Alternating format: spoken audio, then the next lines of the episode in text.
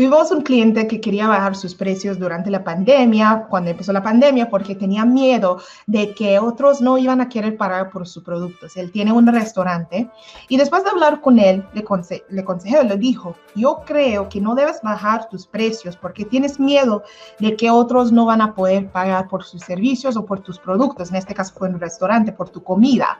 Debes bajar tus precios porque quieres maximizar tus ventas pero no debes hacerlo porque tienes miedo de que otros no van a querer pagar por ese servicio. Lo que yo dije a él es que yo creo que en vez de bajar tus precios, debes ofrecer un tipo de descuento. Por ejemplo, si compras un plato de X, te damos uh, un plato libre de, no sé, de, algo distinto, ¿no? Para poder incentivizar la compra de la comida que, eh, que ellos querían. ¿sí?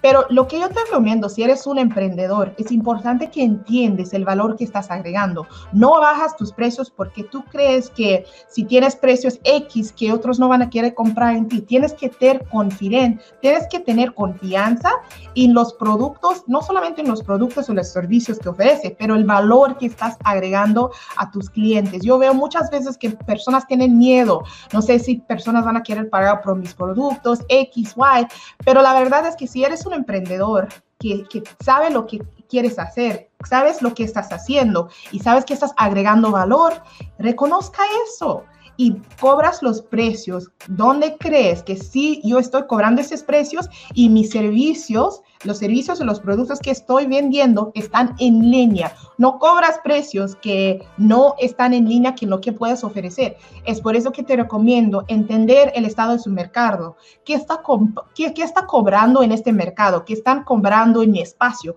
Para poder realmente determinar si este precio está bien, pero te aconsejo que nunca debe bajar tus precios porque tienes miedo en lo que tienes que ofrecer. Tienes que, tienes que tener confidencia en los productos que estás vendiendo y también tener confidencia en el valor que estás agregando como un emprendedor.